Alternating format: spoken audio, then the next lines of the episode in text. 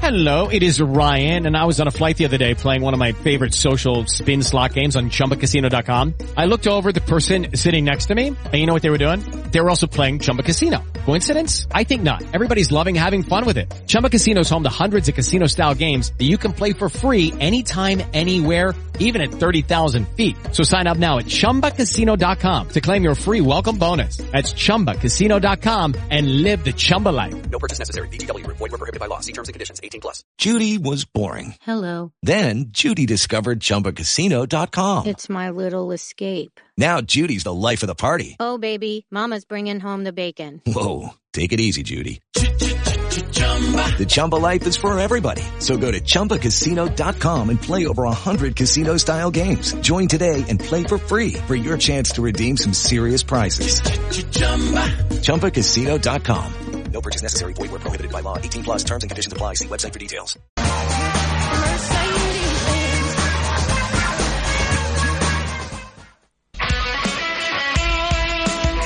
Ràdio Marca és emoció, l'esport és nostre.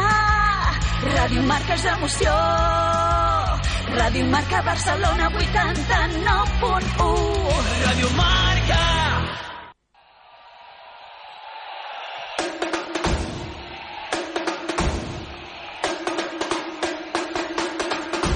Buenos días, Brundaires.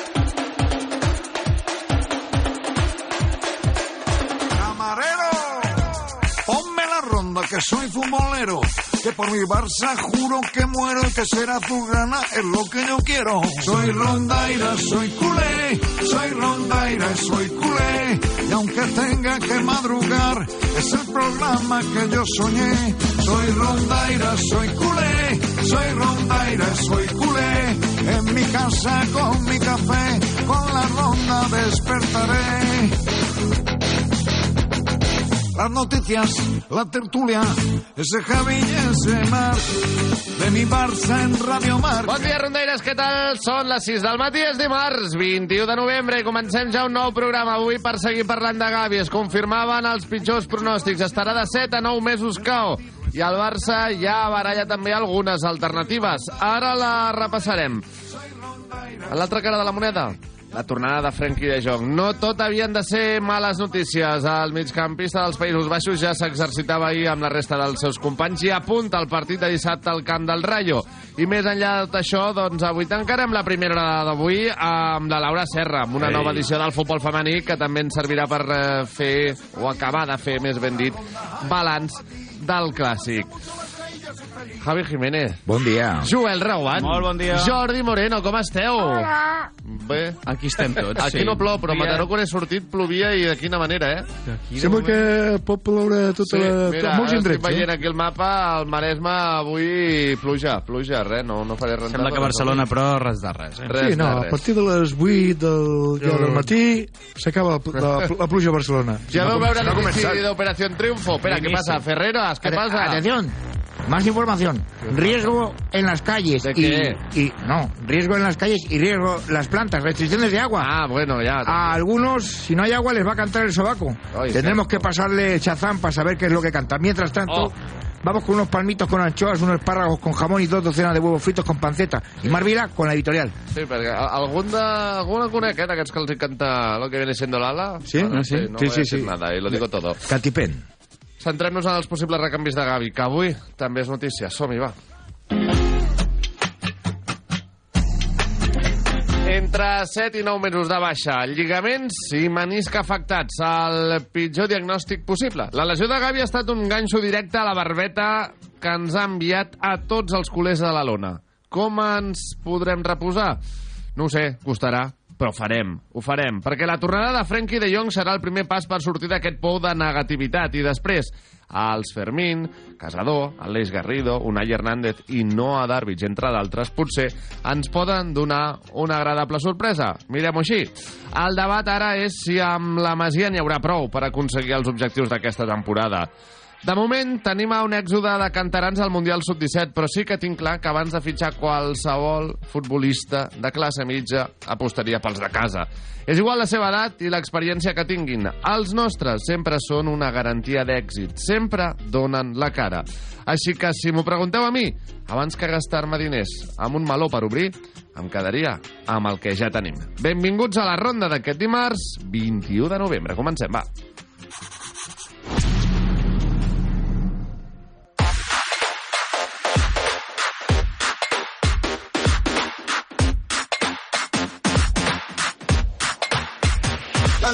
Of Monica in my life. A little bit of Erica by my side. A little bit of Rita's all I need. A little bit of Tina's what I see. A little bit of Sandra in the sun. A little bit of Mary all night long. A little bit of Jessica, here I am. A little bit of you makes me your man. I comencem ja la ronda d'aquest dimarts, també repassant les portades del dia. Joel Reguant, què ens diu la premsa? Les portades amb el Joel Reguant. Doncs la premsa va de Gavi encara i de la seva gravíssima lesió. Comencem per al diari Marca que diu intereses cruzados, amb una imatge d'un genoll, per tant, també en parla dels aquest joc de lligaments. paraules. Los cruzados. Sí. Sí, diu, el aumento de lesiones preocupa a los actores del fútbol, pero nadie cede, que també és cert, Sí, sí. ningú està cedint. Del Madrid diu, con una delantera bajo mínimos. Recordem que Vinicius està lesionat. Uh -huh. A Mundo Deportivo, ánimo Gavi. Se confirmó el peor pronóstico, rotura del cruzado de la rodilla con afectación al menisco. Deberá operarse se perderá el que resta de temporada. També diu debate el riesgo médico ante un calendario letal. M'agrada això de letal. Uh -huh. Diari Sport, drama Gavi. Sufre una, sufre una rotura del ligamento cruzado. Repata el micro, home, rei meu. Sufre una rotura de- completa del ligamento cruzado anterior de la rodilla derecha y tiene afectado el menisco. Será operado y se, perderà, y se perderà lo que queda de temporada. També el diari L'Esportiu que l'envia un missatge. Diu, cor fort, el Barça lamenta i mira de digerir la greu lesió de Gavi amb Espanya que deixa Xavi sense un futbolista capital ple d'energia i caràcter tota la temporada. També hi ha una entrevista amb el president del Girona, del Figelí, que diu l'èxit ha de ser poder estar 10 anys a primera. Doncs Girona, que és és el líder de la categoria. I acabem amb el diari AS, que diu Guerra, clubs y FIFA. Se confirma la gravísima lesión de Gavi, rotura del cruzado con una afectación al menisco externo y ocho meses de baja. 19 jugadores de 14 selecciones ya han caído en esta ventana. Són I també molts, diu, eh? Són molts, i no. I també diu el Barça, culpa I 15, a De La eh? Fuente. I 15, eh? Exacte. I 15, Vinícius, Camavinga, Gavi, Ter Stegen, Ter Stegen, Haaland... Déu-n'hi-do, Haaland. Vale? Anem, anem fent, ja embolica que fa fort. Bé, dit això i centrant-nos en el tema Gavi, també hem de repassar ara la pregunta del dia. I aquesta és la pregunta del dia. Ha de fitxar el Barça un migcampista? Un, Sí? dos... No, i jo Sí. ja m'he pronunciat, he dit que no, eh? No. Que amb la Masia en tinc prou, que pel que sona o el que pot venir, crec que prefereixo els de casa. Joel, tot i així, com tenim i les respostes? Comencem per Instagram avui. No 60%, sí 40%. Per tant, l'audiència fa cas a Marc Vila. Bueno, no, no crec que sigui perquè em faci cas a mi, eh? De Twitter, sí 23 i mig Sí. i no 76 i No. mig. Per tant, a, tant a Twitter com a Instagram, la resposta de la nostra audiència és un no.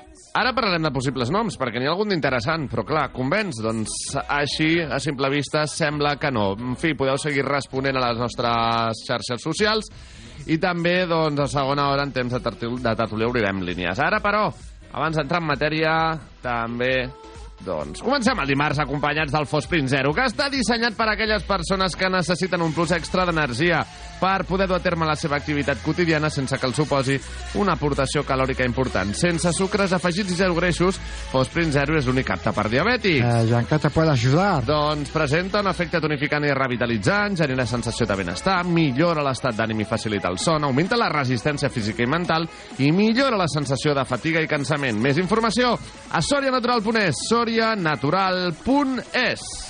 La Ronda, amb Marc Vila i Javier Jiménez.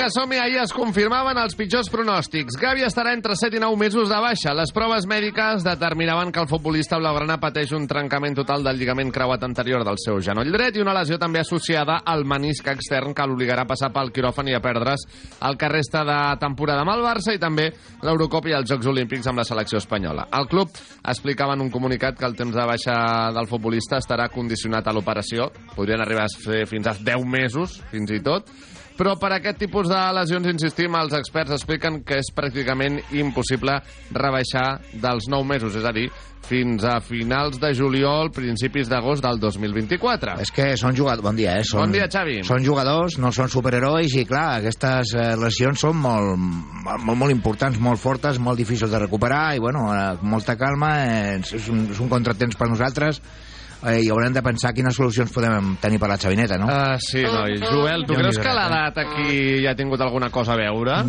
És difícil de dir, és difícil de dir. A més a més, Gavi és una persona que ho jugava tot, que sempre va a, al tope. A totes. Llavors no sé fins a quin punt també... Aquest ímpetu també és molt propi de l'edat, clar. Se'ns ha aparegut l'ombra d'en Sofati? A mi sí. A mi sí, a mi sí, i em fa una por terrible. Però no ho vull dir perquè, saps, sembla Sí, no que cridi el gafe. I llavors, però se m'apareix. És que són lesions que, a més a més, afecten molt la part mental. Gavi estarà eh, és- en castellà diuen el dique seco, Uh -huh. molts mesos, i això pot afectar la confiança a l'hora de tornar a jugar. Espero que no, però pot passar. Bé, i com ha sentat aquesta lesió al Barça? Doncs el que s'ha filtrat és que el club està indignat perquè Gavi va ser dels pocs que no va descansar en un duel intrascendent. I, a més, les paraules de Luis de la Fuente el dia previ al partit tampoc ajuden. El Barça també creu que Gavi, per cert, es va lesionar amb l'entrada que li va realitzar el jugador de Georgia i que en el salt posterior al genoll ja no li funcionava correctament. Per aquest motiu, la indignació amb els serveis mèdics de la Roja és encara major, ja que no s'entén com el van deixar que reincorporés al partit. Tenim clar quan es va lesionar o no? No ben bé, eh? No ben bé, perquè, clar, això és veritat que rep un cop fort. Sí. Vols Però- que et digui la meva teoria? Endavant. Crec que a la primera jugada doncs, té els lligaments ja afectats sense mm, que sigui un trencament total ni tampoc afectació de menisc Mhm. i a la segona, quan ja no té el genoll com ha de tenir, és quan acaba saltant Podria tot ser. Que i s'acaba la fent la, segona. la trencadissa. Tenían que haber hecho el cambio y ya está, hombre. Sí, sí, clar. Bé, El partit fi. era intrascendent, eh? És un detall que crec que no és menor. Exacte, no, no. I no sé si queda assenyalat també Luis de la Fuente. Home, bastant. Fixa't que ahir l'actitud de Luis de la Fuente a la, a la roda de premsa Ahir, ja abans era... d'ahir, eh? Abans d'ahir, exacte, ja era de- d'intentar no, doncs, eh, demostrar que li sabia molt greu, que no tenia res a veure, perquè en el fons el va fer, el va fer jugar i el dia anterior havia dit el que havia dit. Porque también va en perjuicio de las elecciones, que Ui, absurdo. Sí, sí, no, i jo crec que aquesta aturada, quan bé, jugaves la primera plaça, el ser cap de sèrie, que em sembla que és més anecdòtic que una altra cosa, eh, crec que era dia o aturada per portar mm, aquells jugadors que dius, oh, pueden venir todos, però soy injusto y me dejo alguno, no? El Hi Zisco, havia- de Isco havia Tor... fet molts mèrits. Sí, per exemple. Eh, en aquesta no, l'aturada anterior, ens emportem a Brian Zaragoza, que semblava Pelé perquè havia marcat dos Un gols al... I ja no ha tornat. I ja no ha tornat. No sé, no? Doncs aquest tipus de jugadors que potser... Mm, Y este partido con Gavi o sin Gavi yo creo que se hubiera ganado igual. Creo, yo, ¿eh? yo Sí, creo que este y el honestamente. de Chipre también. I que si no por tant supuesto. era, eh? Bé, ara la FIFA haurà d'indemnitzar el Barça, de fet, ho farà a partir del 16 de desembre, quan hagin passat els 28 dies de lesió establerts al conveni. Seran uns 20.500 euros al dia i de complir-se els 9 mesos doncs arribaria a uns 4 milions i mig d'euros. També dependrà, evidentment, del temps de baixa que estigui. Claro. Compensa? Sí, no. Per mi no. Però bé, menos és nada. No, clar, com a mínim et pagaran alguna cosa. Ara no compensa. I davant d'aquesta situació, el Barça també estaria prioritzant fitxar un migcampista al mercat d'hivern, fins i tot per davant de Vitor Roque. Un dels més ben situats és Giovanni Lo Celso, que agrada molt a l'estaf tècnic culer i que ja havia sonat també l'estiu passat i, a més, no està tenint gens de protagonisme al Tottenham. Ei, bon dia. Què passa, Jan? Home, a veure, eh, això l'ha de decidir el Xavi, si vol un migcampista o no, no? Nosaltres eh, farem el que ell digui. A veure, Eh, sí. Però, home, a nosaltres agradaria que vingués el Vitor Roque, però si el Xavi diu Un doncs mig, no? volem un migcampista, doncs eh, li farem cas. Ah, fer també cas. podríem tirar, de, com vosaltres dieu, i com eh, també diu de el Xavi... casa, no? Ara, de casa, ara Que- parlarem dels noms de casa, però abans, t'encaixa Lo Celso? No està jugant gaire, eh, el Tottenham. No, a mi Llavors, també clar. això és el que m'engrinya una mica. A ver si va a salir, también se va a lesionar. Dos minutos. Sí. També dependrà de com arriba. És a dir, arribaria cedit fins al juny, arribaria mitjançant un traspàs. Jo prioritzo Vitor Roque, en aquest cas, si he d'encaixar fair plays. Mhm. Clar, si em diuen no, és que és una oportunitat de mercat perquè arriba cedit i, i t'estavies fins i tot una part de la fitxa perquè la paga el Tottenham. Llavors parlem-ne. I Thiago Alcántara, que també llegia, que acaba contracte amb el Liverpool l'estiu que ve. Tampoc està sent titular. No. Eh, també és un jugador que pateix lesions, eh? Sí, és un jugador que jo, sol eh? acostumar a lesionar-se. Però clar, també torna, torno al mateix. Depèn de quines condicions en pogués arribar. És cert que aquí és més fàcil perquè acaba contracte al juny. Mm. Llavors, dintre de tot, al Liverpool també li interessa. Guido del Betis també havia sonat. Bé, la pregunta és, és més prioritari un migcampista que Vitor Roque? Per mi és més prioritari Vitor Roque, avui. Bé. Perquè, a més a més, és el futur de la davantera. Doncs si no arriba ningú, qui podria pujar de la Masia? Aquesta pregunta també ens l'estem fent. A banda de Fermín, que ja està comptant per- Xavi, Marc Casador i Aleix Garrido ja han debutat amb el primer equip i són dos interiors clàssics amb ADN Barça. A més, Unai Hernández, de 18 anys, és un interior molt ofensiu que fins i tot eh, pot jugar d'extrem i Noah Darvich, de 17 anys, fitxat aquest estiu, també està tenint una molt bona adaptació. Ara, però, Noah Darvich està al, al Mundial.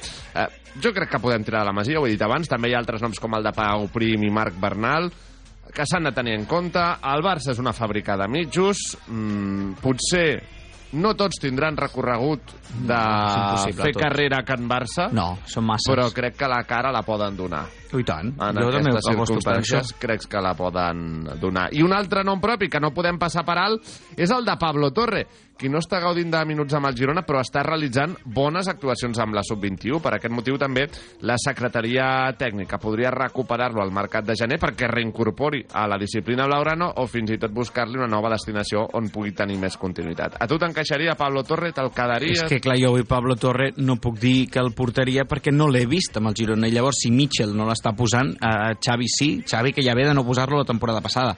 Jo, abans que un Pablo Torre, potser sí que l'opció de cedir-lo a un altre equip, això és una altra història. Potser sí que ho faria si no de jugar a Girona.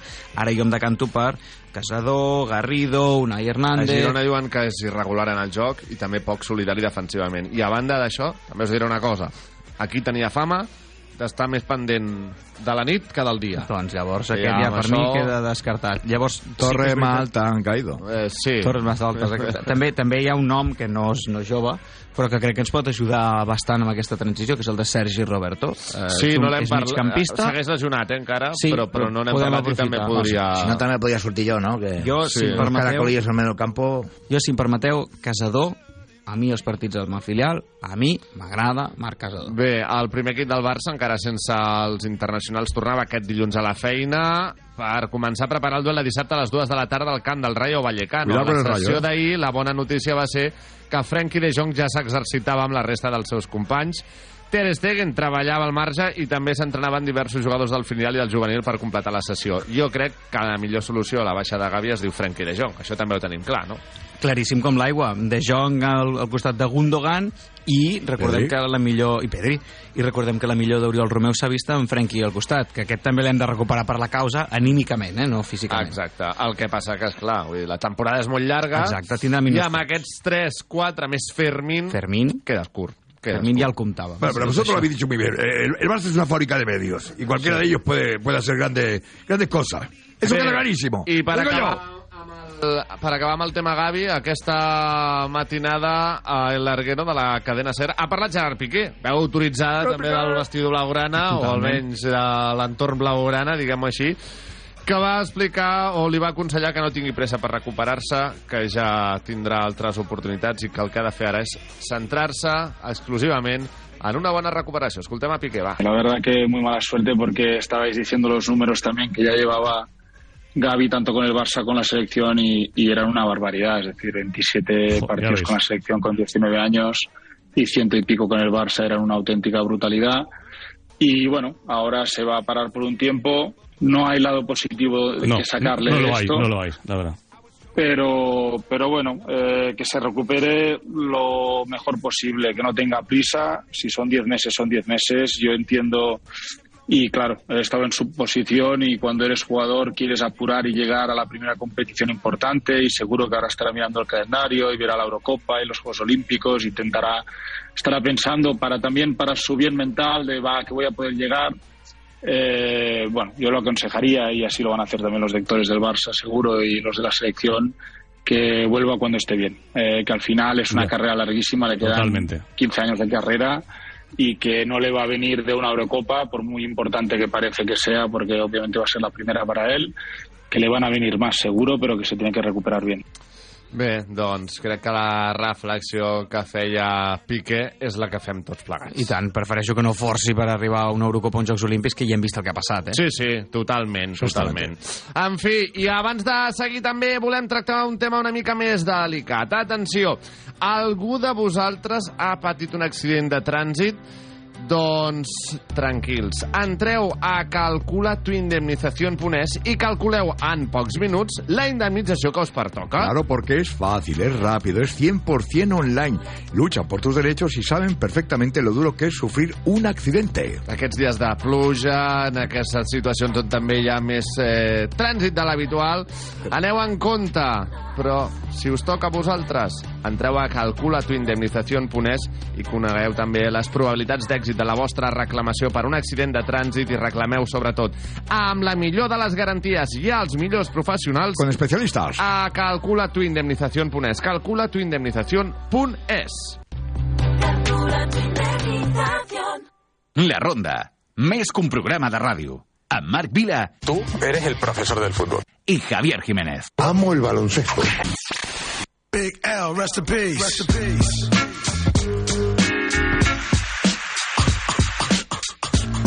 Seguim i canviant ja de colors perquè el Madrid tornarà aquest dimarts a la feina per començar a preparar el partit de diumenge al camp del Cádiz. Recordem que Ancelotti tampoc podrà disposar dels lesionats Kepa, Camavinga, Vinícius, Militao, Courtois, Ceballos, Arda Güler i Chouameni. Aquest últim, per cert, Chouameni penjava un vídeo a les seves xarxes socials on apareixia amb una bota ortopèdica, recuperant-se de la seva lesió, però acompanyat d'un lleó albí gegant. Sí, ho heu sentit bé. Un lleó albí gegant, que estava fotent uns badalls que ni te cuento. Alguna vegada has estat amb un lleó o lleona? Joan? No, Lleona? però, però, però aviam, un moment. Aquest Oh, val, vale. Si ha de sortir corrent amb una bota ortopèdica d'aquest Eh, lleó... A més, vull dir, gegant, val? Vull dir, semblava eh, dos lleons en un. Pues que eso, eh, los leones son grandes, ¿eh? Sí, sí, sí, i el vino, bueno, en fi. eh, el també vino, vino, eh? ah, hauria d'estar prohibit, crec, Home. que un futbolista del Real Madrid fes aquest tipus d'activitats. Eh, que no et deixen esquiar, o No, no, que no, no, et deixen eh? ja ni jugar a pàdel. Ni anar amb cavall, em sembla. Doncs no, eh, estar al costat d'un lleó, pel que pugui ser... Veies que no es posi nerviós. Sí, deien alguns, no, este león va más sedado que yo el sábado por la noche. Bueno, Sí, sí. vale, lo que tú quieras, pero Pues no deja de ser eh? un león. La urpa la té igual. Sí, exacte. I també hauria d'estar prohibit exhibir aquest tipus Sí, també és veritat que no aporta gaire. Yo, yo he estado con un ligre, que es una mitad león, mi- mitad ti- tigre. De verdad, ¿eh? Ah, sí. Sí, Sí, sí, existe, eso Sí, que existe. sí, que sí, ligre. Sí, sí. Pequeñito, ¿eh? Pequeñito, ¿eh? No, no esto que, que lleva Chouamini. Pues a ver si... Sin bozal. A ver si este fin de Joel consigue algún ligre. Ah, mira. Ah, Carleto, Buongiorno. ¿cómo está? Hombre, tú... ¿Qué eh, es lo del tigre este? O sea, lo del león, perdón. eh, bueno, este está acostumbrado. Los vestuarios siempre huelen un poco a tigre, Eso ¿no? es verdad. No pasa nada. Eh, mira, yo te digo una cosa. Lo que sí que me preocupa es esto. ¿Qué tú has dicho? La alineación que Camavinga, Vinicius, Militao, Courtois, Ceballos, es un equipo de fútbol prácticamente. Sí, no, n'hi ha uns O sea, quants, n'hi ha uns esto no, no es posible. Así no se puede ir por el mundo. Nos queda ¿qué, vamos, ¿qué va a jugar? ¿Bajo? ¿Salgo yo? ¿Sale Florentino? jo no l'he vist mai jugar, Carleto. Pues Eh, tenia bon peu, eh? eh Sí, sí, que, ser clar, quants anys fa que es va retirar? Tenia- Uns quants, ja, uns quants. Eh, a veces metía goles con la ceja. Ja, ja. Bueno, él quiere un, yo tengo una idea, un Va, chiste. por favor. eh, contártelo. Él dice así, dice, cariño, anoche hablaste dormido. Dice, ¿y qué dije? Dice, no, que estabas harta de mí. Dice, ah, no, no, todavía estaba despierta. També a l'òrbita blanca ha agafat força el possible interès d'en eh, Kefren Turan, el fill petit de Lilian eh, Turan, que juga al mig, de Nissa, al Nissa, perdoneu, de migcampista. 22 anys, migcampista, Nissa, fill de Turan. Eh, alguna referència sobre aquest jugador? Jo ara mateix Jo no, no, no l'he vist. més Eh? enllà de que el Nissa està fent una molt bona temporada i que està... Germà de Marcos Turam, un davanter que es va escapar també al Barça, no. crec molt interessant. Encara no ho he paït, que No. se'ns escapés d'aquesta manera tan absurda. I a més a més que acabes de dir moltes paraules que a mi m'apunten a totes al Blaugrana. Has dit migcampista, has dit Nissa, has dit Turan... Mhm. que això no pot ser blanc, ha de ser... aquí le hicimos un montón de canciones a otro otro Turam, Arda. Arda, l'Arda, no? Sin H, no? jo, em- jo em quedo amb Lilian, eh, que era un, era un defensa que quan va arribar al Barça tenia una elegància. Grande, Sí, Passa que va ah, arribar ja molt tard. El que passa, que esclar, també et diré, eh, va arribar tard i Sí, no va ser... amb l'operació de Exacte, sí, sí, quan la Juve va baixar. No Sí. va ser precisament un jugador massa transcendent. No, transcendent en no, però va ajudar al vestidor i era un bon defensa. Era un bon company. Va, torn pel futbol de seleccions perquè ja es disputaven duels com el Macedònia del Nord 1, Anglaterra 1, Irlanda del Nord 2, Dinamarca 0 i l'Ucraïna 0, Itàlia 0, que permetia als italians segellar el seu bitllet per l'Euro. Això sí, en polèmica, amb Ucraïna demanava un penal als darrers minuts que Gil Manzano no va assenyalar. D'aquesta manera, doncs, ja tenim classificades per l'Euro d'Alemanya l'anfitriona, eh, Alemanya, es Step into the world of power, loyalty, and luck. I'm gonna make him an offer he can't refuse. With family, cannolis, and spins mean everything. Now, you wanna get mixed up in the family business. Introducing The Godfather at ChumbaCasino.com. Test your luck in the shadowy world of The Godfather slot. Someday, I will call upon you to do a service for me. Play The Godfather now at ChumbaCasino.com. Welcome to the family. VGW Group. No purchase necessary. Void where prohibited by law. See terms and conditions. 18 plus. Espanya, França, Bèlgica, Portugal, Escòcia, Turquia, Anglaterra, Àustria, Hongria, Sèrbia, Eslovàquia, Dinamarca, Albània, Països Baixos, Romania, Suïssa, Itàlia, República Txeca i Eslovènia. Avui també sabrem si Croàcia o Gales treuen el seu bitllet directe i les tres re- seleccions que restaran ja accediran via repesca. Per tant, tenim ja 20 seleccions de les 24 que disputaran l'Eurocopa confirmades. També la propera matinada es disputarà una nova jornada de la fase de classificació pel Mundial a Sud-amèrica, que ens depararà el superclàssic entre Brasil i Argentina, Maracanà o l'Uruguai-Bolívia, entre d'altres. I mentrestant, la selecció espanyola sub-17 es classificava pels quarts de final que s'està disputant a Indonèsia després de superar 2 a 1 al Japó, amb els gols dels blaugranes Kim Junyent i Marc Guiu. El proper rival serà el vencedor d'Alemanya-Estats Units, que es disputa avui. Marc Guiu segueix fent gols. Marc Guiu segueix fent gols. I, i gols Prioritzem molt a. Vitor Roque, però escolta, Marc Guiu és un altre que ja sabem de quin peu calça, eh? Sí, Marc sí. Gol, Marc Gol. Marc Gol. Gol. Gol. A segona divisió, mentrestant, el Saragossa acomiadava Fran Escriba i anunciava Julio Velázquez com a nou entrenador. Els aragonesos són dotzens a 5 punts de la zona de promoció d'ascens. Només Bé. diré una coseta. Mira que va començar bé la Mira que temporada. va començar bé, mira que m'emprenya, és que jo vull que pugi el Saragossa. Ho sento, Jo i també. tinc, i tinc una, un I, carinyo perdona, la especial. Romareda crec que havia de ser o havia d'estar entre les seus del Mundial. Hauria. Ah, L'han de reformar, si l'equip però- està a primera ajudarà, també. Eh? Jo és que estiuejo Salou, llavors conec molts aragonesos del Saragossa Sí. i, i em fan molta I a Salou n'hi ha ràbia. molts. Molts, molts. Li una Molts. platja de Saragossa, de fet. Eh, sí. Però és que vull Tota que la pugi el Costa Saragossa. Dorada està plena. Cada any ho diem, cada Manicos. estiu. I els meus sogres, que són de Saragossa, per això que Doncs que pugin, que pugin. Fa 10 anys em sembla que estan a segona. Bé, en un altre ordre de coses, aquest dilluns Shakira evitava el judici després d'arribar a un acord amb la Fiscalia. Dejaste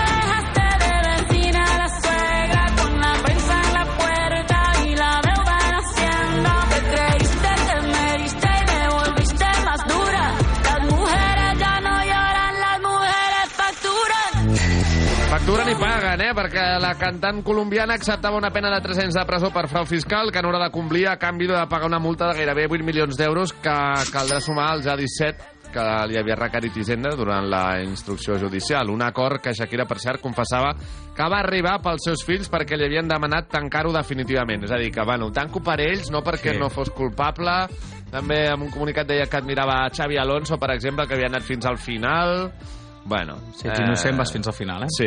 Bueno, oye, los niños lo han pedido, ¿no? Y era... Sí, que Claro los niños no sí, sí. a Que niños más maduros, ¿eh? Sí, sí, sí. Muy bien, Sí, muy sí, bien. paga, mama, paga 8 milions Mama, paga, va, d'euros. que, que no quiero Els que... nens sempre els posa pel mig, eh? Tampoc Sempre. m'agrada gaire això, però Sí, bueno, en fi. bueno, lo que tiene. Motor, el Dakar anunciava que per cinquè any consecutiu la prova tindrà lloc a l'Aràbia Saudita i donarà inici el proper 5 de gener. I finalment acabem a la NBA on els Milwaukee Bucks...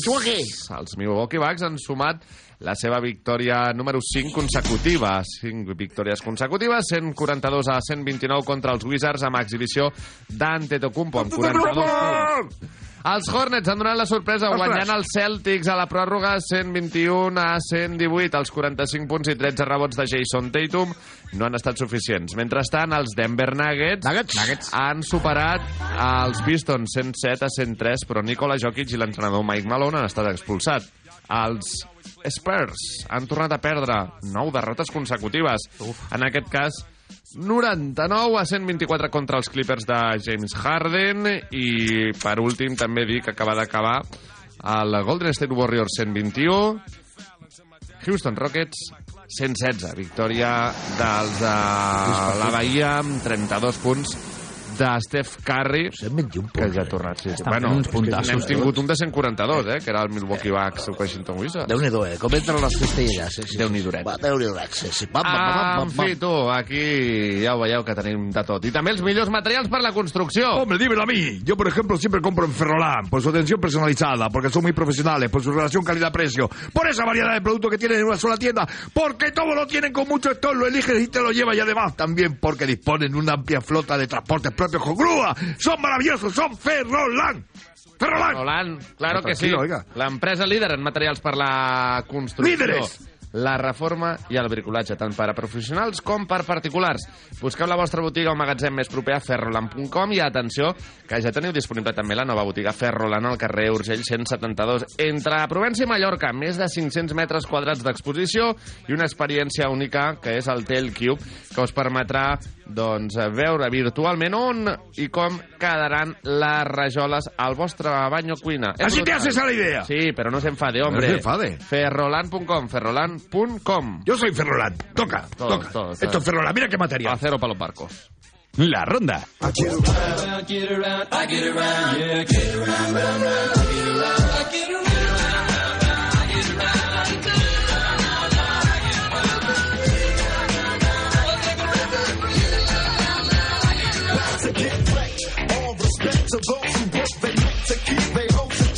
A punt d'arribar a dos quarts de set del matí. Què tal, Jordi Moreno, com estem? Molt bon dia, de dimarts. Escolta, com pot ser que ara jo hagi passat i hagi vist aquí la Casa Batlló il·luminada, amb llumetes ben maca, quan normalment no... No, No tenim sé, ni idea, no? no Dic, tinc ni idea. Li preguntaré, li preguntaré, i mira, t'ho volia preguntar. Al bombeta. Que soy Però- experto en Truca casa. Collboni, pregunta. Tinc una mica i treballa, li puc preguntar després. Bueno, és però- igual, és curiositat. Tampoc cal que moguem fils, eh? Tampoc cal Voy a que remoguem de- cel i terra per la meva Voy a llamar a mis curiositat. contactos. Sí. Oiga, què tal, senyor Gaudí? Què, què Senyor fa això, Gaudí. xagat? S'han deixat la llum oberta, no? Lo que estarán pagando de luz esta gente, eh. por Bueno, sí, ja t'ho diré. Escolta, també, una altra pregunta que us volia fer a tu i al Joel i al Javi. A veure. Triunfo. Sí, veu veure l'inici d'Operació Triunfo Sí, no? una mica l'inici, sí. Jo no vaig poder. Jo tampoc, eh? I què tal? Què us va semblar? Que em Bé, dèieu ahir... el plató és molt espectacular El aquest any, és xulo. molt gran. El talló crec aquell és molt guapo, però Sí, sí, sí. jo no sé si... La primera gala és difícil de A trobar. veure, a la conclusions, gala però- zero sempre pues, Sí, però eh, fluixos, encara, eh? encara hi ha arròs tècnic Sí, els, bastants, de fet, em sembla. ah, estan nerviosos els concursants Què tal no la Xenoa com a presentadora? Fluixa. Bueno, sí, mira, jo no ho volia dir, però Però ja crec que diu li ha Joel. falta No agafar no, rodatge, eh? Mira que ha presentat altres formats, però jo Bueno, és- crec és que el aquest potser li nervis de- quedarà, els però nervis bueno, del també, primer dia Zero. també tinguem-los És que presents. Roberto Leal era molt Ja. Roberto Leal. A Sí, mi sí. m'agrada molt i vaig veure... Guapísimo. Yo también era muy bueno. Claro que sí. Ja, el Carlos Lozano. Hombre, però- però- vaig veure diversos, diversos comentaris per Twitter eh, o per X, eh, la gent dient que trobava a faltar Roberto Leal, que era un, l'essència també de, del programa, no? Bueno, el que diem, Gala Zero una mica per Sí, sí, entrar... En En públic, també, entenc, Públic, no? sí, sí, sí, sí, sí, Un una gala normal i aquí es van decidir els 16 concursants dels 18 que, van, que han entrat a l'acadèmia, dos no, no han pogut entrar. Per Benvinguts a Radio Marca, la ràdio de l'esport, amics. per cert, jo vaig a públic a la gala 5, que és la de l'1 de gener, dia Ah, festiu. Ostres. Marc, podem fer alguna- programa dos. ressaca. Podem fer programa al 2. És que crec que toca fer-lo. sí, sí, sí. Doncs vinga. No? És que No, crec home, que... jo ho sabia, sí, el, sí. eh, el dia... Dia dos. Dos és dilluns, si no m'equivoco. No, és dimarts. És dimarts, bueno. Pues, Bueno, pues dimarts. pues, pues aquí Sí. estaremos, eh? Aquí Contentos estaremos. y felices. Bé, Uh, no hi jo- haurà gala el dia 25, que és Nadal, que és el dilluns. bueno, hi haurà una cosa especial, han dit, suposo que gravada algun no? format nadalenc, com s'acostuma a fer altres anys. Mhm. Molt bé, va, doncs dit això, entrem en matèria i explica'ns, Jordi, algunes dades. dades de D'aquest dimarts... 20... No, la de merda no ho he dit. D'aquest dimarts 21 de novembre.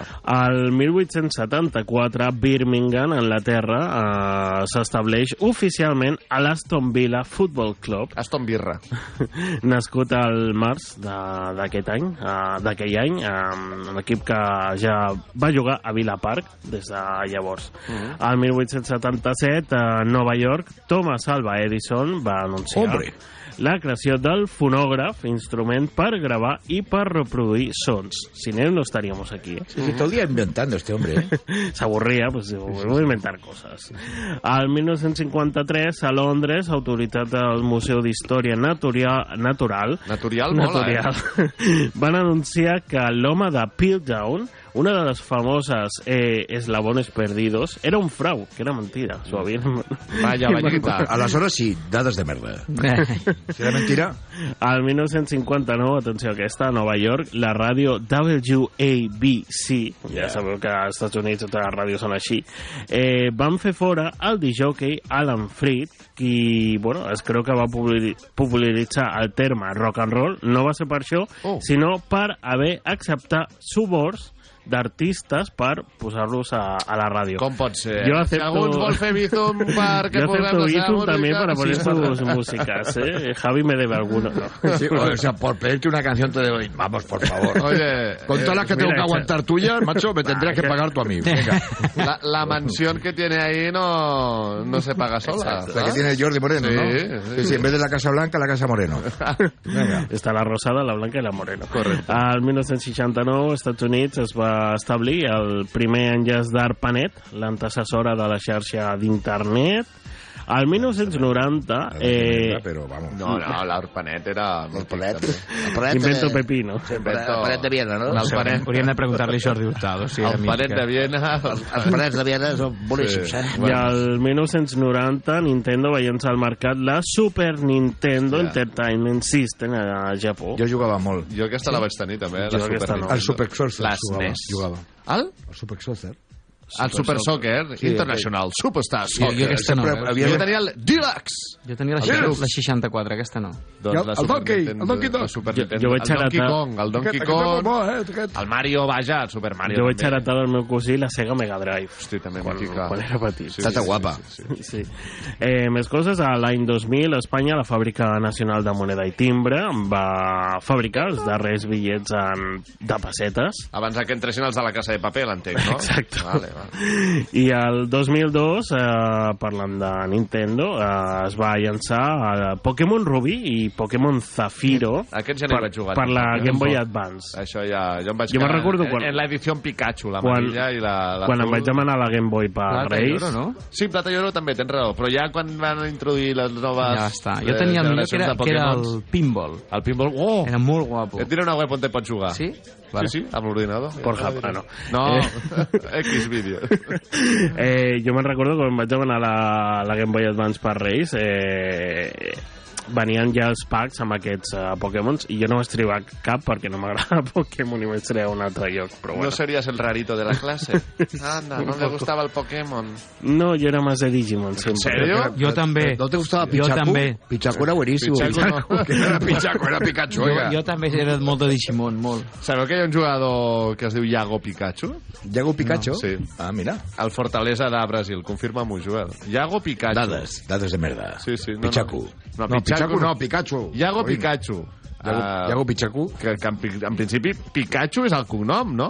Clar, clar. Pues, Gleibon, Gleibson Iago Souza Lisboa, conegut com Iago Pikachu, Vale. un futbolista professional brasiler que juga d'extrem al Fortaleza, cedit per al Shimizu Spurs. Val, doncs és això, és mig eh, 31 anys. brasiler, mig japonès i té aquest eh, sobrenom de Pikachu. Val, no és, no és que estigui en el seu DNI. Molt bé. Què més? Aniversaris avui. Va. Avui fa anys eh, nuestro querido José Ra. Hombre, Hombre. ¿qué, qué, cuánto tiempo? ¿Has visto? Se traído un cordero. Corderito, Está poco corderito. hecho porque ya me ha dado tres lametones, pero ¿Cómo enseguida que lo metan en el horno lo veas. ¿Cómo está? Pues bien, hombre, no me ves aquí hecho un toro. Oh, Eh, sí. como ahora no tengo que irme a dormir tarde, ¿A qué se dedica me levanto ahora? temprano. Sí, ¿qué a hace? cuidar el niño. Pues mira, ¿no? con la mano derecha me toco los huevos y con la otra acaricio al, al niño. Al cachorro? Al cachorro que está creciendo. Muy bien, hombre. ¿Habéis alguna cosita? Jo no, Joel, davant el que vulguis. No t'ho portarà? Hombre, No, no, jo, Ya- yo te- recordaré... No, pues se lo va come por el camino, sí. Cállate el pico, cállate un pico. Yo te voy a enseñar a ti cómo se hace la radio. A ti te voy a enseñar cómo hay que pronunciar las cosas. Porque cuando gritáis mucho, ¿qué pasa? Que la gente se espanta. Hay que hablar flojico, que la gente ahora mismo está durmiendo. Como si le acariciaras el lomo. Acaricias el lomo al oyente. digo una cosa, yo... Igual a alguno le está metiendo la parienta, eh, A cuidado. Joserra lo recuperaría, eh. Yo creo que... oye, yo si queréis, cuando, cuando queréis, cuando veáis algo de comer, yo me apunto. Muy bien, muy bien. Así me gusta. Sí, Què més, va? Ah, també la cantant Bjork. Eh, també fa anys eh, Poli Díaz. Ostres. He pegado hostia como tranvía. Ese, ese mismo. No sé qui és. ¿Cómo que no sabes quién es? Una- Boxejador, un dels... Ah. Le pego un gancho que te arranco la cabeza. Mítics d'Espanya, del boxeig espanyol, de la boxa espanyola. Sí, sí. Va. crec, perdó, que aquest sí que va fer alguna cosa en Pornhub o... Bueno, Muchas.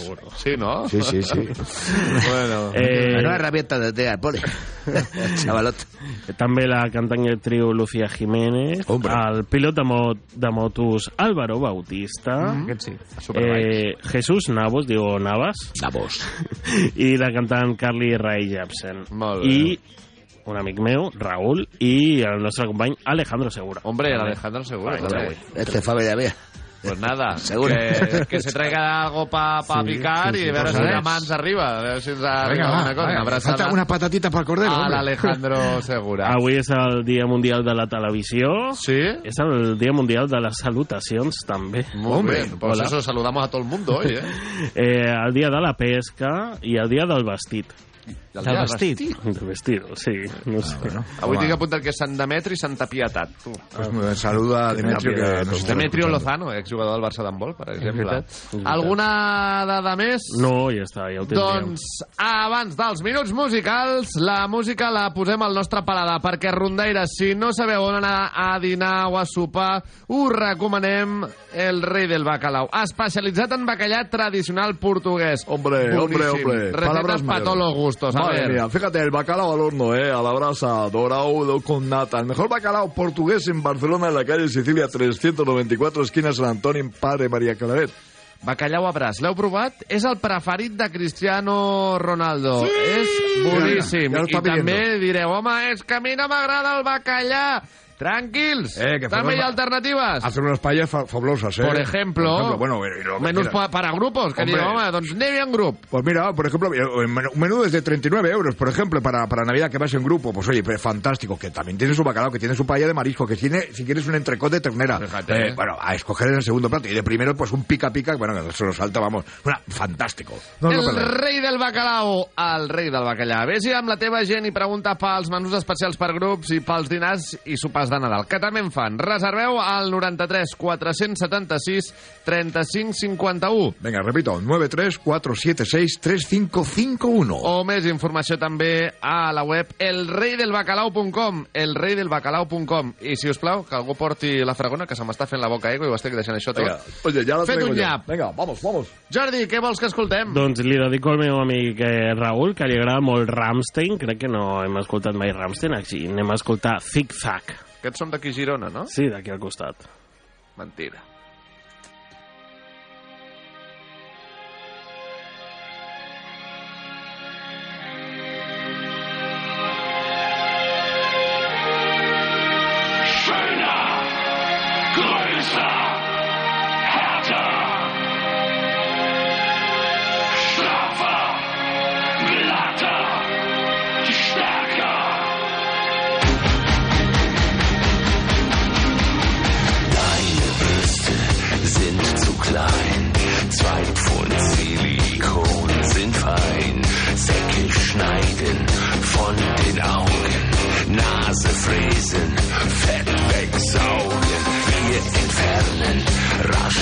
Zwei Rippen. Schlauchboot basteln aus den Lippen. In die Wangen, in die Stirn. Botox rein bis ins Gehirn. Zickzack, zickzack, schneid es ab.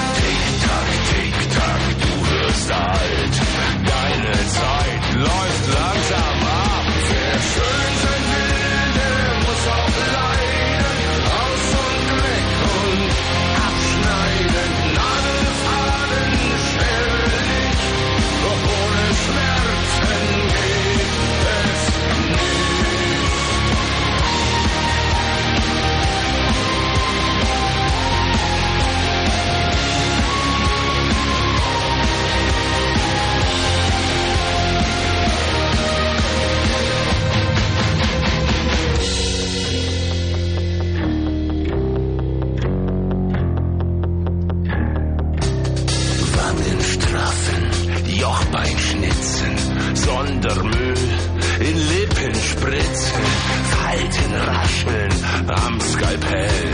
Vorhaut weg, sehr aktuell. Ist die Frau immer nicht froh?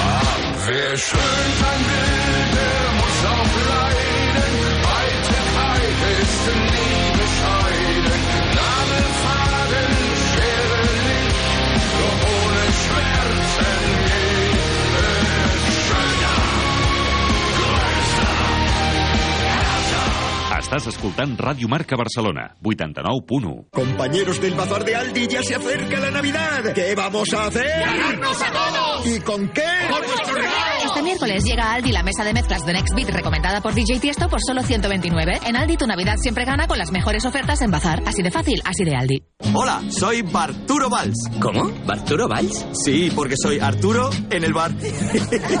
y hoy soy tu camarero. Pues ponme un colacao. ¿Y en vaso grande? Como quieras, figura, que aquí cada uno lo pide a su manera. Marchando tu colacao. Calcula tu indemnización. ¿Has sufrido un accidente? Entra ahora en calculastuindemnización.es. Calcula rápidamente tu indemnización y reclama. Fácil, rápido y 100% online. Luchamos por tus derechos porque sabemos lo duro que es sufrir un accidente. Entra ya en calculastuindemnización.es. La nueva marca de automóviles Evo llega a Barcelona. Evo, la marca low cost que revolucionará el mercado del automóvil. Automóviles Evo llegan desde Italia con etiqueta eco, con 5 años de garantía y desde 16.900 euros. Automóviles Evo, central en Barcelona, Loba Automotor, en calle Pere Quart, número 129-131. Más de 5.000 metros cuadrados con toda la gama de vehículos Evo. Yo siempre compro en Ferroland por su atención personalizada, su profesionalidad y su buena relación calidad-precio. Por la variedad de producto. Tienen mucho stock. Lo eliges y te lo llevas. Amplia flota de transportes propios con grúa. Está muy bien, tanto para profesionales como para particulares. Ferrolan es la empresa líder en materiales para la construcción, la reforma y el bricolaje. Busca tu tienda o almacén más cercano en ferrolan.com. Y ahora visita la nueva tienda Ferrolan en la calle Urgell 172 de Barcelona, con más de 500 metros cuadrados de exposición y cocinas. Y descubre el K-Cube, una experiencia virtual única donde podrás ver cómo quedan los azulejos en tu baño o cocina. Para ti, que le robas tiempo a tu día para hacer lo que más te gusta. Hacer deporte. Para ti que sabes que el compromiso lo es todo. Para ti, que buscas lo mejor en tu nutrición. Para ti, yo pro de Danone. Proteína natural que alimenta tus músculos. Yo pro de Danone. Y ahora prueba las nuevas muses Yo Pro de chocolate y caramelo con 0% de azúcares añadidos y bajos en grasas.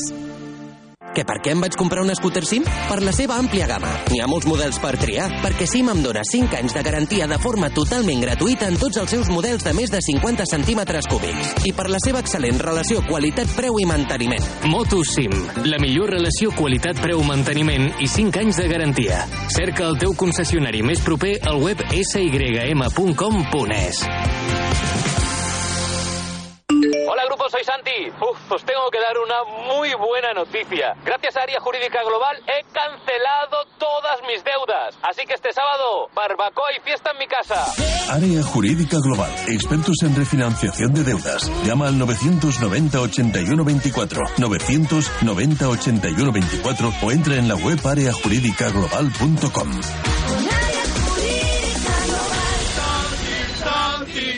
Yantar de la Ribera. Disfruta de un auténtico asado castellano. Platos para picar, entrantes, carnes a la brasa y los mejores asados de lechazo y cochinillo en horno de leña. Abierto todos los días, de la una del mediodía hasta la noche. El Yantar de la Ribera. El arte del buen asador. En Roger de Flor 114 de Barcelona. Reserva en el 93 265 6309. Más información en el elyantardelaribera.com. El asador nace. El cocinero se hace. La Ronda, més que un programa de ràdio, amb Marc Vila i Javier Jiménez.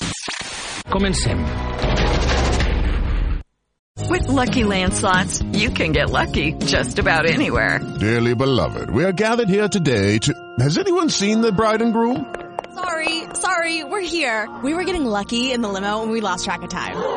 No, Lucky Land Casino, with cash prizes that add up quicker than a guest registry. In that case, I pronounce you lucky. Play for free at LuckyLandSlots.com. Daily bonuses are waiting. No purchase necessary. Void where prohibited by law. 18 plus. Terms and conditions apply. See website for details.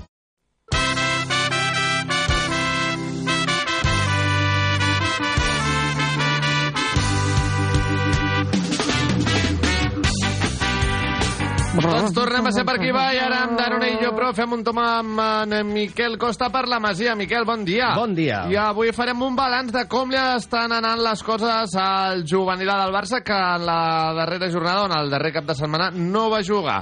Exacte. L'equip d'Òscar López està ple de joves promeses a seguir pel futur blaugrana. El més destacat aquesta temporada és, sens dubte, Marc Guiu, qui va debutar en el partit de Lliga del primer equip contra l'Atlètic Club i amb només 34 segons va marcar el gol de la victòria. El juvenil A, però, està començant a notar les baixes dels jugadors que són a Indonèsia jugant al Mundial Sub-17. Després de guanyar 6 partits consecutius, només ha sumat un punt en els últims 3 partits. A la Youth League, però, la cosa és ben diferent. Ha guanyat els 4 partits i ja està classificat als vuitens de final.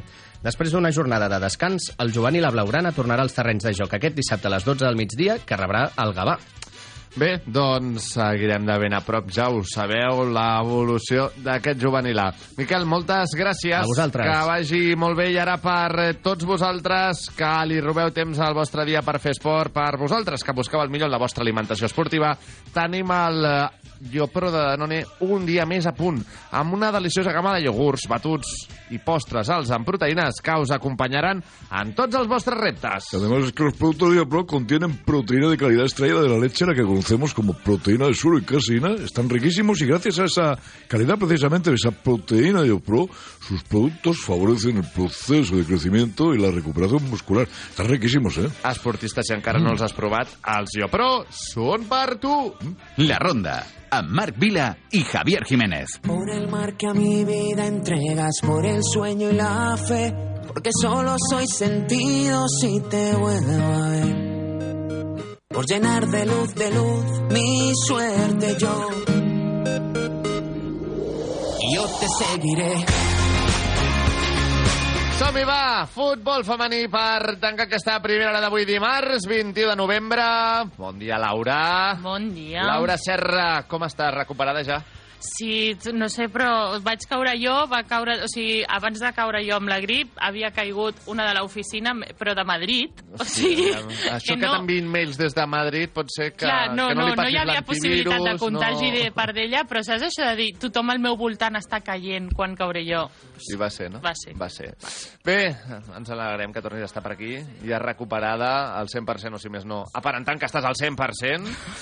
I aquesta setmana, a més a més, doncs hem de fer balanç dels partits que s'han jugat a la Lliga F, sobretot amb un partit en majúscules que és el clàssic que va tenir lloc a Montjuïc. Sí, efectivament, majúscules i si vols seguir amb la M, maneta. Vinga, m'agrada. Eh, les blaugranes van rebre a les jugadores del Real Madrid i els hi van fer 5 gols en un espectacular partit a Montjuïc. Doncs sí, i ara en parlarem eh, del més destacat d'aquest duel, però abans també ràpidament podem repassar la resta de resultats d'aquesta jornada, perquè sembla que no, però sí, també s'han disputat altres partits a la Lliga F. Sí, no, igual no amb tants gols, però bueno.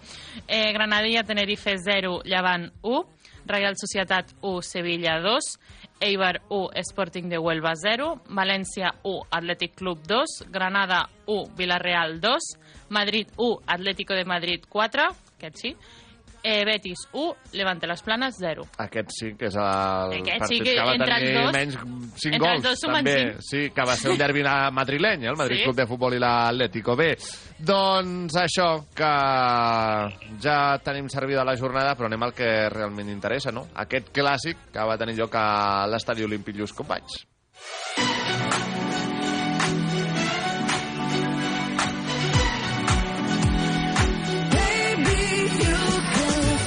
I diumenge a Montjuïc el Barça tenia ganes de consolidar el seu liderat i així ho va demostrar amb una maneta espectacular al marcador. Sí, quan el femení juga a l'estadi gran sempre hi ha festa. Enguany, més de 38.000 persones que van omplir l'estadi Lluís Companys respiraven tota aquesta emoció característica d'un clàssic. Una afició que va gaudir moltíssim d'un partit ple de futbol d'estil Barça i les anfitriones és que no van trigar gaire en ensenyar les seves cartes davant un Real Madrid que al principi va tenir bastanta iniciativa ofensiva. Diria que durant els primers 15 minuts va ser el Madrid el que va portar el pes del partit, però vas notar que el Barça bé havia estudiat doncs, possibles alternatives i de seguida es va adaptar ràpidament a la, a la situació. Eh? Sí, les de Toril van intentar donar la sorpresa per la banda, Molga, Tenea i Caicedo. Ho intentaven, però per allà on anaven es trobaven a los Ibrons frontal de Tal davant. qual. Sí, jo ara, avui li he dit La muralla, la muralla brons. La muralla de bronze. Exacte, està guai, eh? Uau! És que l'estrenava amb tot. sí, No. sí. Després, l'encarregada de- d'estrenar el marcador, quan més ho necessitava l'equip per aquest domini del Madrid que comentàvem, va ser Aitana Bonmatí. En la primera ocasió que va tenir, es va acomodar una passada de Graham i amb un tret aju- ajustat, la pilota va anar dins. Doncs primer gol cap al marcador blaugrana, obra d'Aitana Bonmatí, Doña Balón d'Oro. Aitana Winmatí. Eh, a partir d'aleshores, què? Doncs el Barça va perdonar, mira, jo no sé quantes ocasions Unes va quantes. perdonar. Jo vaig perdre el compte de veritat. O sigui, em desesperava. Era com, mira, faria més gran la porteria una mica. O trauria missa, perquè missa també va estar molt bé, eh? Sí, mira, mm, doncs eh, Salma i Graham van signar un gran partit les dues, eh, van intentar trobar porteria sense parar, en una de tantes va arribar el premi a la insistència i Salma, que va enviar la pilota contra el travesser, que va sonar Sí, i tot sí, per sí, la sí. tele, i Caroline Graham va recollir el rebot i va enviar la pilota a l'esquadra de la portera madrilenya. Just abans del descans ja Mariona va fer el tercer. També per l'escaire i amb un cop sutil, eh? Un, un toc molt sutil de la futbolista balear. A la segona, bé, va baixar una mica el ritme general dels dos equips, ja s'esperava, unes potser perquè s'havien confiat i acomodat, i les altres pel que suposava aquest 3 a 0 en contra, no? Sí, el joc es va reactivar quan Giraldes va introduir els canvis. Quan faltaven poc més de 20 minuts, eh, entra Clàudia Pina al, camp, al terreny de joc i amb una passada d'Aitana va fer el quart, no li va caldre No, no, massa més, i ja al temps afegit, Vicky López va confirmar la maneta a convertir-se en la futbolista més jove en marcar un clàssic superant Ansu Fati. Sí, sí, o sigui, fent història també Vicky És López, que- eh? En clau masculina i femenina, o sigui, No, no, en els sí, dos tot. clàssics. I una, o sigui, és una demostració que ratifica doncs, que a les canteres del Barça mm, pues, s'hi pot confiar, si més no tant com, a, com en l'equip titular. Amb aquesta maneta, sabeu quin és el còmput de gols total del clàssic de la Lliga F? Eh, Ara, et dono una llista, una pista. Eh, S'han jugat un total de 14, vale? ho, vam, ho vam comentar ahir. Sé que en contra són només 7. Vale, o molt sigui, bé. del Madrid són només 7 gols en 14 clàssics i del Barça, doncs eren... Acaben que- 7, també, va. 57? Molt bé. A dir, eren menys de 60, però estava al voltant dels 60, oi? Una Molt cosa bé. així. O sigui, és una dada brutal. També. Per si tenies dubtes, eh, tots han acabat amb victòria blaugrana. Eh? Sí, 14 no de 14. calia dir Aquesta també però la, la tenia més clara. O sigui, que el balanç és... clarament positiu, no? Sí, home, clar, però digue'm el número exacte. 57 contra 7, Vale, 57 gols a favor pel Barça evidentment. i només 7 en contra, eh? Exacte. Vale, aleshores, si són 57 gols en 14, En 14 partits, partits. sortim a 4 gols per partit. Vale? Rozando la manita Sí, partido, sí, sí, eh? sí, bé, i per mi també aquest de diumenge ha passat un dels millors partits del curs, si no el millor partit de la temporada en el que portem fins ara pel Barça. Sí, va ser una exhibició de futbol en estat pur, tant a nivell individual com col·lectiu, o sigui, no va acabar el partit amb un 8 a 0, un 9 a 0, per lo que dèiem abans, de, gràcies als tres pals que configuren la Sí, sí. porteria i les actuacions de Missa Rodríguez, que també va estar molt encertada. Mira que jo pensava que potser el Barça es podria veure afectat o que el partit estaria més marcat també per les baixes d'Alexia Putellas i d'Irene Paredes.